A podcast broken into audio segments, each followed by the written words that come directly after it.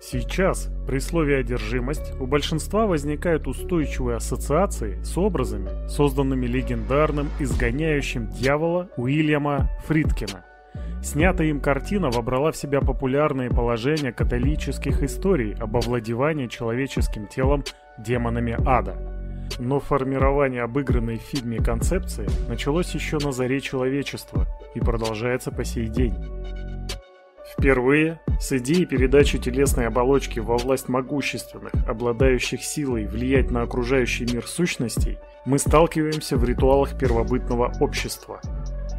Когда шаманы древних племен одевали на себя шкуры животных, они и не подозревали, что сеют семена двух, возможно, самых живучих и универсальных архетипов мистического опыта – ликантропии и одержимости – до сих пор у народов, сохранивших традиционные системы верований, пришедшие из далекого прошлого, существуют обрядовые системы, направленные на привлечение потусторонних сил для решения насущных проблем общины. К периоду зарождения развитых цивилизаций древности идея одержимости обособилась. Вавилонские жрецы изгоняли из больных злых духов, уничтожая глиняные или восковые изображения захватчиков и произнося молитвы своим богам. Египтяне верили, что боги вселяются в тела священных животных, и отношение людей к этим животным было столь же почтительным, как если бы их бесплотные покровители спустились на землю, разверзнув небеса. Доходило даже до ритуальных совокуплений с быками и другой живностью, избранные быть вместилищем представителя божественного пантеона. Похожие верования существовали повсеместно у греков, римлян, индусов и других культурных народов языческой эры. Одержимость считалась источником заболеваний и неудач, но существовали и ее ритуально-добровольные формы вроде вакханалии античности, ставших прообразом шабаша средних веков, когда единение с духом или богом, происходившее в состоянии транса и опьянения, являло способ приобщения смертных к тайнам и могуществу высших сил – Сегодня в произведениях художественной литературы и кинематографа, так или иначе связывающих тему одержимости с эрой язычества, преобладает влияние более поздних идей, свойственных спиритуализму. Фильмы вроде «Бельфегор. Призрак Лувра» и ремейка «Мумии» Стивена Сомерса используют идею одержимости живых душами умерших в древности людей, как правило, сильной примесью экзотического оккультизма – с распространением христианства подверглись переоценке многие символы и образы прошлого. Боги старины превратились в демонов, а одержимость стала проявлением власти врага рода человеческого. Как следствие, в мировых монотеистических религиях и в частности в христианских конфессиях сформировалась сложная структура обрядов и ритуалов, призванных изгнать из одержимого человека злого духа. Множество отсылок на одержимость демонами и их последующее изгнание находится в Новом Завете.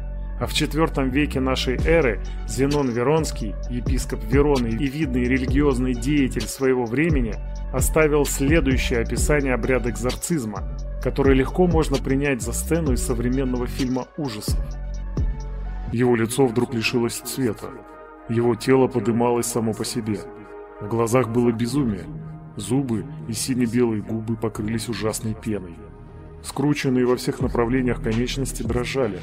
Он вздыхал и плакал, боясь назначенного дня страшного суда, и жалуясь на то, что его изгоняют. Рассвет экзорцизма пришелся на темное время средних веков, когда изгнание бесов стало едва ли не обыденной практикой и осуществлялось в том числе и при помощи крайне садистских методов, самым лояльным из которых можно считать бичевание. Именно в этот период сформировалась узнаваемая картина одержимости в том виде, в котором она популярна сейчас – ее первые художественные проявления нашли отражение в ранних готических романах и их предвестниках, рыцарских романах и трагических историях, популярном в 16-17 веке во Франции жанре, посвященном сверхъестественному ужасу. Первый кинофильм, посвященный одержимости в том ключе, в каком она воспринимается в христианской теософии, это одноименная экранизация повести Шерванзаде «Злой дух», Фильм вышел в СССР в 1926 году и в лучших традициях советского материализма критиковал религиозное мракобесие, повествуя о трагической истории страдающей эпилепсией девушки, болезнь которой была воспринята ее близкими как проявление овладевших ею злых духов.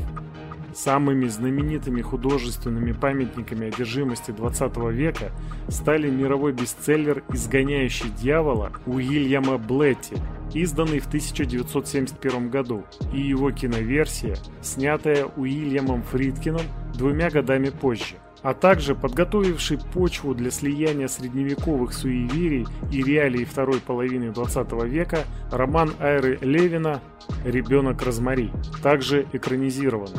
Ребенок Розмари и изгоняющий дьявола побрали в себя наиболее мрачные и зловещие образы из христианских верований во вмешательство сатанинских сил в человеческую жизнь.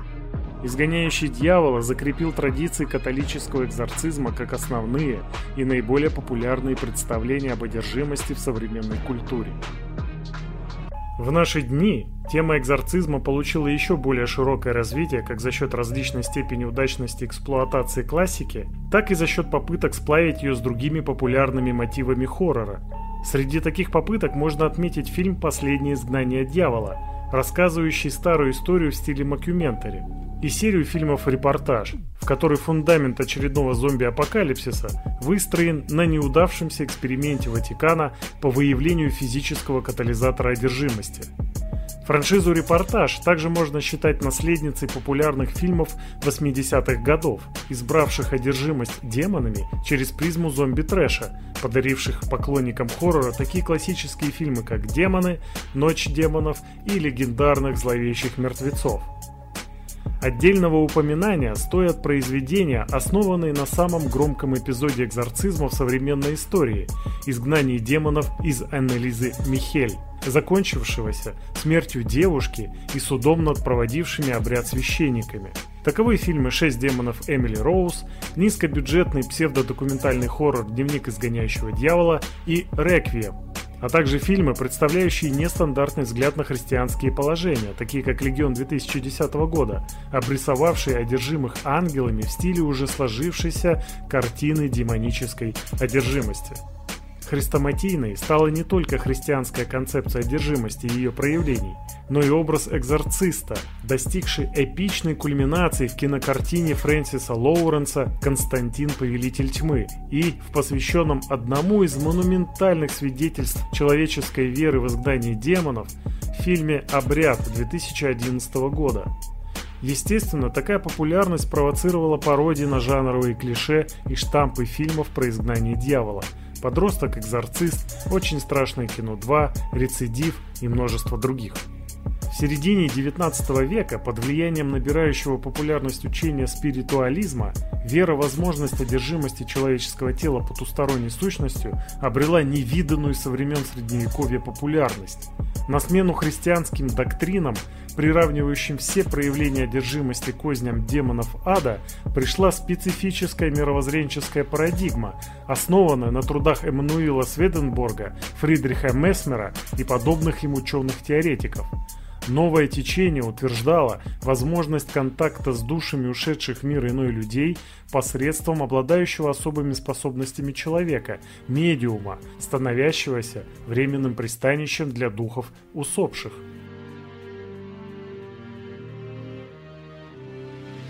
Спиритическому сеансу посвятил одноименный рассказ классик русской литературы Михаил Булгаков. Интересно, что основой рассказа послужили реальные события, в которых Булгаков взял на себя роль мистификатора.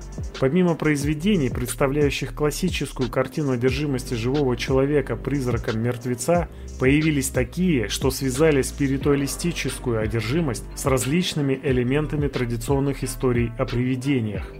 Фильмы трилогии «Колдовская доска», первая часть которой вышла в 1986 году, наделяли призраков способностью вселяться в живых людей. Но изначальным орудием мертвецов для воздействия на материальный мир и последующего проникновения в него выступала спиритическая доска. Уиджа – популярный инструмент для связи с духами, изобретенный в 19 веке, периодически появляется в хоррорах, посвященных призракам и одержимости. Среди таких паранормальное явление и давно умерший месть Джина. В свете представления о спиритуалистической одержимости выделяется фильм «Убежище», в котором персонаж медиум, обычно исполняющий роль жертвы либо слепого орудия, становится злодеем – а занимающие его тело души заключенными против своей воли. Иногда пристанищем для духа, жаждущего подчинить своей воле человеческую оболочку, становятся географические объекты или предметы, с которыми покойник был связан при жизни – Самым известным произведением на первую подтему можно считать кинофильм ужаса Митивиля 1979 года, а также его ремейки, продолжение и литературную основу, одноименный роман Джея Энсона. Природа зла в ужасе Амитивиля носит демонизированный характер, а его вторая часть и вовсе эксплуатирует изгоняющего дьявола, но мотив спиритизма в нем вполне очевиден, а зловещий дом – верный спутник истории о привидениях со времен готических романов. С одержимыми предметами все не так однозначно. Скорее всего, первым фильмом ужасов об ожившем неодушевленном предмете стал «Голем» 1915 года – Одержимые предметы становятся как временным местом пребывания, так и основным средством выражения воли враждебных сущностей, а корни зла могут носить как спиритический, инфернальный, так и околонаучный характер. Конечно, некоторым сама идея одержимости безобидных в повседневной жизни вещей показалась забавной, и как следствие родились доходящие до абсурдного безобразия пародии, вроде диалогии «Снеговик» и «Пряничный злодей». Некоторые предметы, благодаря символизму образа, обособились, и фильмы с их участием даже сформировали ряд поджанров хоррора. Среди объектов, представляющих особый интерес для призрачных и демонических злодеев, куклы, пугало, автомобили и зеркала. Другие, наоборот, являются редким явлением и широкого распространения не получили. Такая участь постигла одержимое озлобленным духом дерево из «Оно прибыло из ада». Вторжение жанра ужасов в пространство научной фантастики создало предпосылки, позволившие свойствам одержимости перекочевать в миры, празднующие торжество технического прогресса. Бесов и злых духов сменили паразитические формы жизни. Хорошей иллюстрацией подобного подхода служит выросшая на основе одноименного блокбастера 1994 года франшиза «Звездные врата», в которой противником землян становится раса гуаулдов, представители которой, по сути, контролирующие разум и тело носителя черви. Известные представители инопланетной одержимости, первая часть «Экстра», «Факультет», «Квадрология Особь», роман Кинга «Томинокеры» и его киноверсия. Сформировавшаяся на Западе концепция одержимости, в основном ее мистика сверхъестественная ветвь, повлияла на формирование восточного хоррора, породив в частности культовую франшизу «Звонок», сюжетообразующим фундаментом которой стала одержимая мстительным духом видеокассета.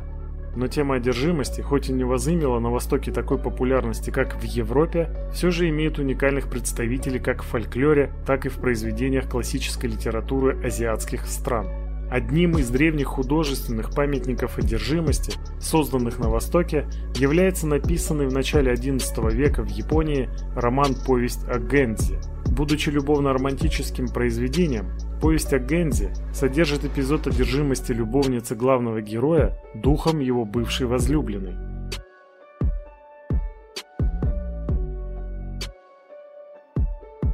Сложно сказать, ожидает ли одержимость как популярный мотив произведений хоррора рождения новых оригинальных подходов и интерпретаций. Но то, что существующие на данный момент трактовки и как следствие сопутствующий им набор жанровых атрибутов продолжат радовать поклонников ужаса качественными или по крайней мере выдержанными в полюбившемся им ключе произведениями, вполне очевидный факт.